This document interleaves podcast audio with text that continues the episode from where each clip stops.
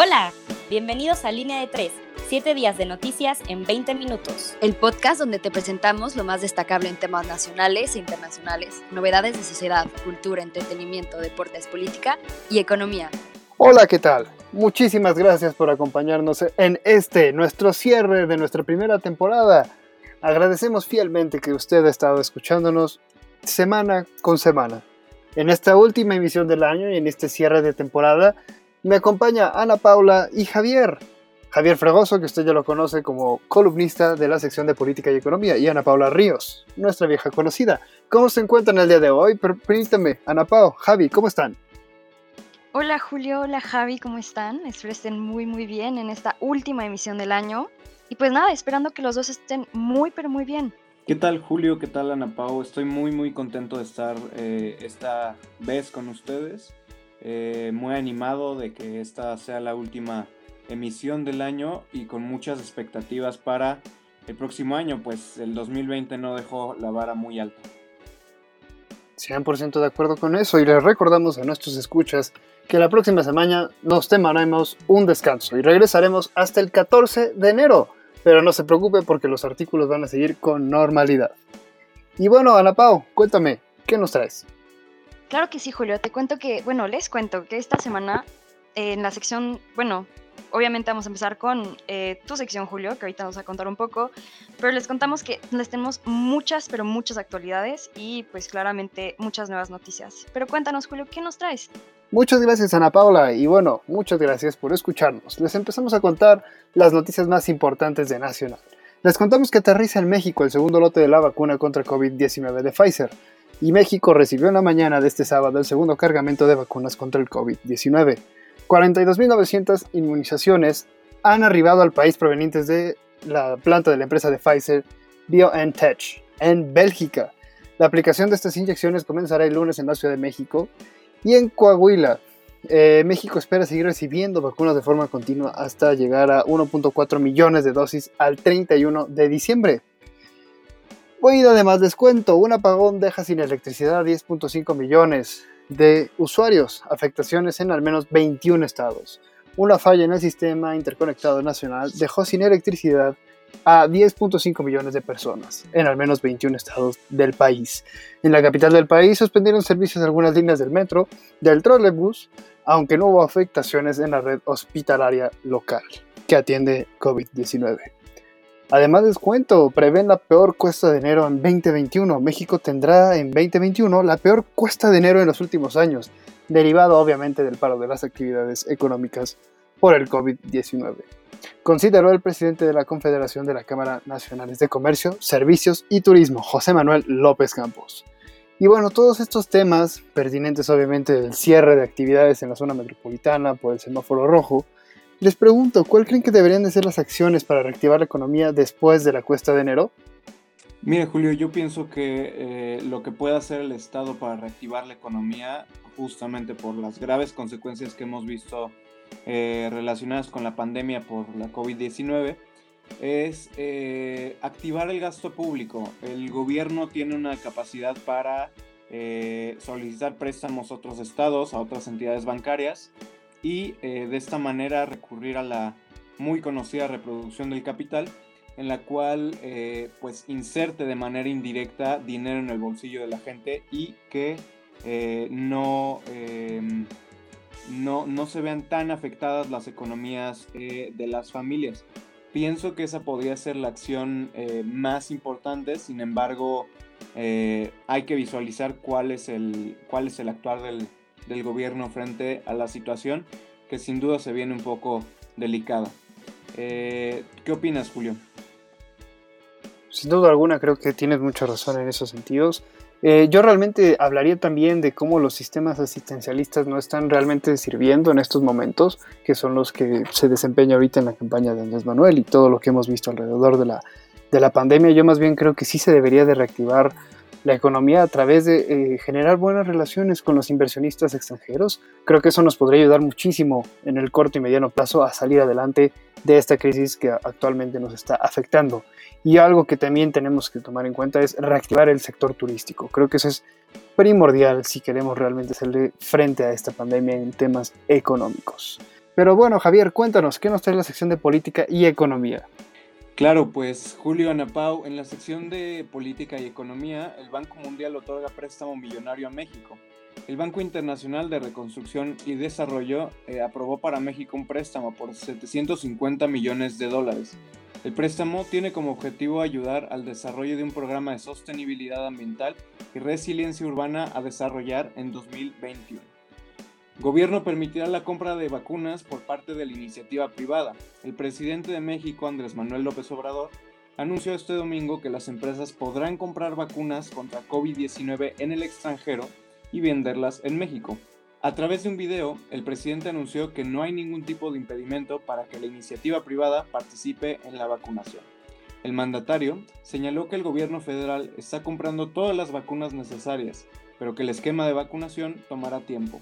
A su vez, el jefe de Estado recalcó que el esquema toma como prioridad a los médicos y personal de primera fila en la lucha contra el COVID-19. Eh, Sheinbaum aclara que el aumento de casos eh, de COVID-19 es tendencia mundial. En un video publicado en redes sociales, la jefa de gobierno de la Ciudad de México, Claudia Sheinbaum, mencionó que se ha visualizado un aumento de casos de COVID-19 en el Valle de México. Sin embargo, esta tendencia responde a una conducta que, puede, que se puede visualizar en otros países. Con ayuda de medios tecnológicos, la mandataria expuso casos eh, de Alemania, Rusia, Estados Unidos, Colombia, entre otros, para ejemplificar el aumento de casos en la entidad capitalina. Se espera que los contagios por COVID-19 comiencen a descender en dos semanas. ¿Qué opinan entonces sobre que eh, el presidente no impondrá impedimentos a la compra de la vacuna en el extranjero? ¿Qué significa que la vacuna solo se pueda eh, pues tomar por ahora a través de la gestión del Estado? ¿Qué opinas, Ana Pau? Pues mira, personalmente pienso que el hecho de que la vacuna, o sea, que no se impongan impedimentos para la compra de la vacuna en el extranjero, nos da un tipo de, pues, por más, un poco de ayuda. ¿En qué sentido?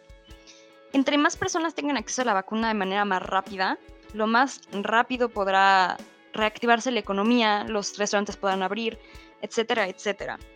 Lo que, de lo que, o sea, lo que no debemos olvidar es que, en mi opinión personal, creo que el gobierno mexicano en este preciso momento no tiene verdaderamente los recursos o la manera deje, bueno, sea pues por la cantidad de vacunas que se pueden comprar o que se pueden tener, o por un desabasto debido a que pues obviamente todos los países quieren la vacuna.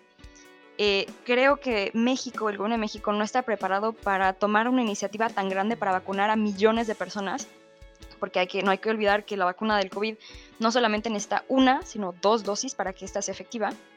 Y creo que el hecho de que no se pongan impedimentos habla un poco de pues que necesitaríamos dejar eh, esta, esta oportunidad abierta para que más, más gente tenga acceso a la vacuna. Pero como digo, es mi opinión personal. Pero Javi, ¿tú qué tienes que decirnos al respecto? Estoy de acuerdo contigo, eh, Ana Pau. Creo que, creo que el Estado debe de a veces echar mano con la iniciativa privada. Sin embargo, pues había, han habido distintas opiniones encontradas, sobre todo en redes, sobre que algunas personas incluso tenían derecho a comprar la vacuna. Esto claramente pues no es así. Tenemos derecho a la salud, sin duda alguna, y el Estado debe garantizarla, pero derecho a comprar la vacuna es, es algo ficticio completamente. Creo que el Estado se debe de ayudar de la iniciativa privada y eh, pues así em, lograr esta labor titánica de vacunar a toda la población en una estrategia en la que se privilegien primero a los que están en la primera línea de defensa contra el COVID-19, personas vulnerables y hasta el final a las y los jóvenes de este país, que son las personas con menos vulnerabilidad ante la enfermedad. Ahora eh, vámonos a la sección internacional. Claro que sí. Pues les cuento, en América Latina aumenta la crisis en Colombia. Una avalancha de críticas al gobierno colombiano por la expulsión de la vacuna de casi un millón de venezolanos ha aumentado la tensión entre ambos grupos, es decir, más sensible de lo que ya estaba. Si bien los migrantes sin papeles ya eran parte del grupo más vulnerable, Iván Duque ha decidido expulsarlos de su política sanitaria. La, política migratoria aprobada hace unos años y que permitió a Colombia salvarse de un deterioro económico, hoy da de nuevo marcha atrás. Duque sigue radicalmente enfrentado a Nicolás Maduro y esto empeora de forma inminente y por momentos la crisis sanitaria y humanitaria de las víctimas que están siendo obligadas a cruzar fronteras. Se reporta ahora un terremoto en Croacia. Tras un sismo este martes 29 de diciembre de 6.4 grados en la escala de Richter, ha petrificado la ciudad de Petrinja en el centro del país croata y hay un número indeterminado de muertos, aunque ya identificados varios niños y heridos. El colapso ha tenido lugar un día después de otro sismo en la misma ciudad y se podría haber sentido hasta al menos, menos 12 países de esta zona balcánica. El país está en plena emergencia ante el temor de un nuevo desastre sin todavía tener ni siquiera localizadas a las víctimas del más reciente. Y bueno, en Estados Unidos, el día de Navidad, en el distrito turístico de Nashville, Tennessee, tuvo lugar un atentado terrorista cuyo responsable ha sido identificado recientemente. El aviso bomba fue escuchado por la megafonía de la casa rodante que explotó y lo que provocó un pánico generalizado, aunque en, gran, parte por la rápida acción de seis policías que fueron llamando puerta a puerta para que los vecinos evacuaran, se evitó una masacre mayor y fueron escasos los heridos. Los restos eh, mortales del suicida de Nashville, Quinn Warner, se han encontrado en el interior del vehículo y puede ser un auténtico paranoico del 5G, tal y como lo ha arrastrado el FBI. Esto sería todo para la sección final de, Internacional de este año. Con respecto a los atentados en Estados Unidos en los últimos años, me gustaría preguntarles, desde su punto de vista y mera opinión personal, si piensan que la guerra contra el terrorismo está siendo efectiva y si se le podría y se podría decir, pues, que Europa lleva la delantera en cuanto a estrategias antiterroristas, o al contrario que Europa debería de aprender de los Estados Unidos. Pues mira, Ana Paula, me parece una pregunta muy interesante y difícil de responder por muchísimos aspectos que tenemos que considerar, ¿no?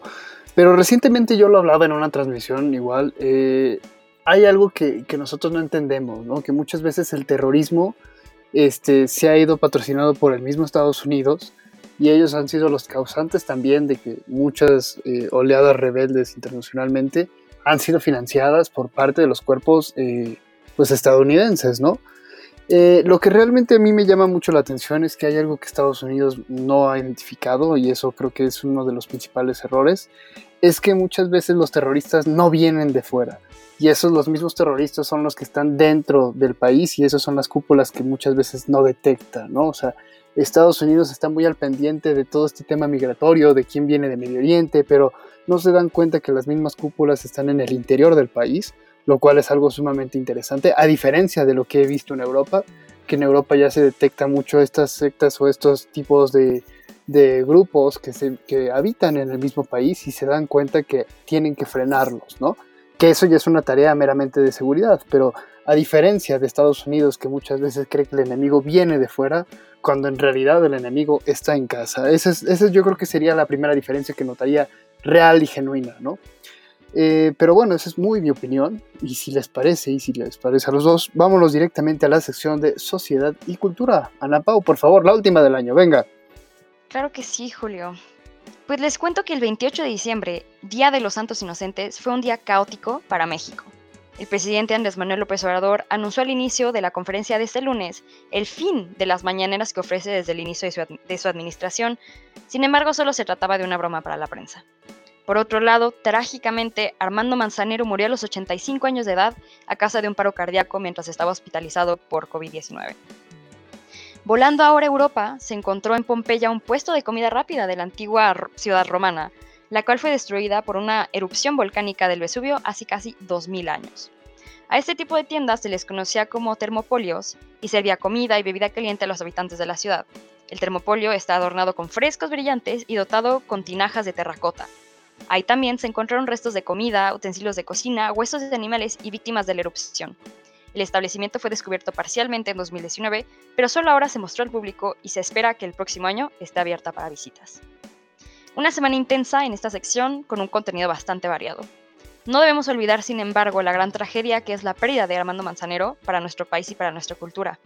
¿Creen ustedes, chicos, que ha sido uno de los mejores compositores de los últimos 30 años?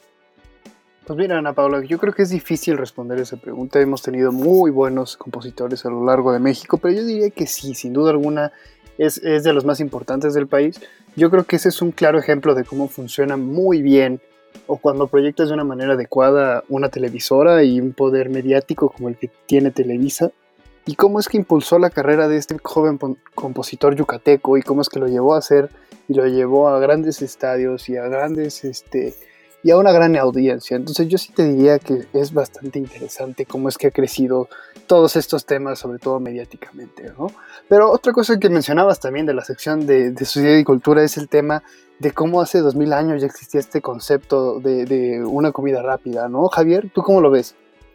Sí, Julio, creo que, creo que es súper interesante esto que acaban de descubrir los arqueólogos en, la antigua ciudad de Pompeya. Es una muestra de que tal vez eh, esta tendencia por, por, bueno, nuestra idea de comida rápida, pues no era tan, no es tan novedosa, ¿no? Sino que hace casi 2000 años ya existía algo similar en, en, la península itálica.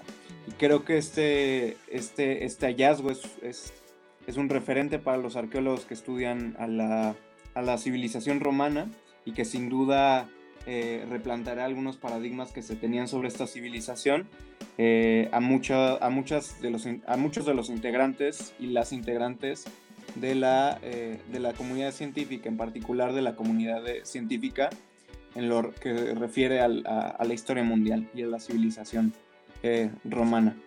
Eh, Julio, ¿qué nos traes en la sección de, deportes? Por supuesto, Javier. Eh, les voy a contar un poquito ahí lo que traemos en este último cierre de cara del año 2020. Y bueno, arrancamos también contándoles que Cristiano Ronaldo es nombrado el mejor jugador del siglo por los Globe Soccer Awards. ¡Siu! En la misma premiación, Robert Lewandowski se llevó el premio al mejor jugador del año. También el Real Madrid fue declarado el mejor club del siglo XXI y Thomas Tuchel dejó de ser entrenador del Paris Saint-Germain. Eso todo es la información relevante al fútbol europeo. Además les cuento, en la Liga Española la tabla, eh, bueno, pues la tabla queda así de esta forma después de la jornada 15 de la Liga. El Atlético de Madrid con 32 puntos está como inamovible líder. Seguido está pisándole los talones el Real Madrid. En tercero se encuentra la Real Sociedad, cuarto el Sevilla, quinto Villarreal y oh sorpresa, el Barcelona está en el sexto lugar, lo cual eso nos pinta que las cosas no están nada bien por allá en Barcelona. Además, en la Premier League eh, les contamos que los primeros tres lugares en la tabla de posiciones se encuentra el primero Liverpool eh, con 32, el Leicester City con 29 y el Everton con 29 puntos. En cuanto a la Liga MX, el técnico que recientemente fue campeón de la liga, Nacho Ambriz, con el León, fue dado de alta después de su hospitalización por COVID-19, para que quede claro que esto no es un juego y debemos de cuidarnos. Además, bombazo en la Liga MX, Santiago Solari es el nuevo técnico del América.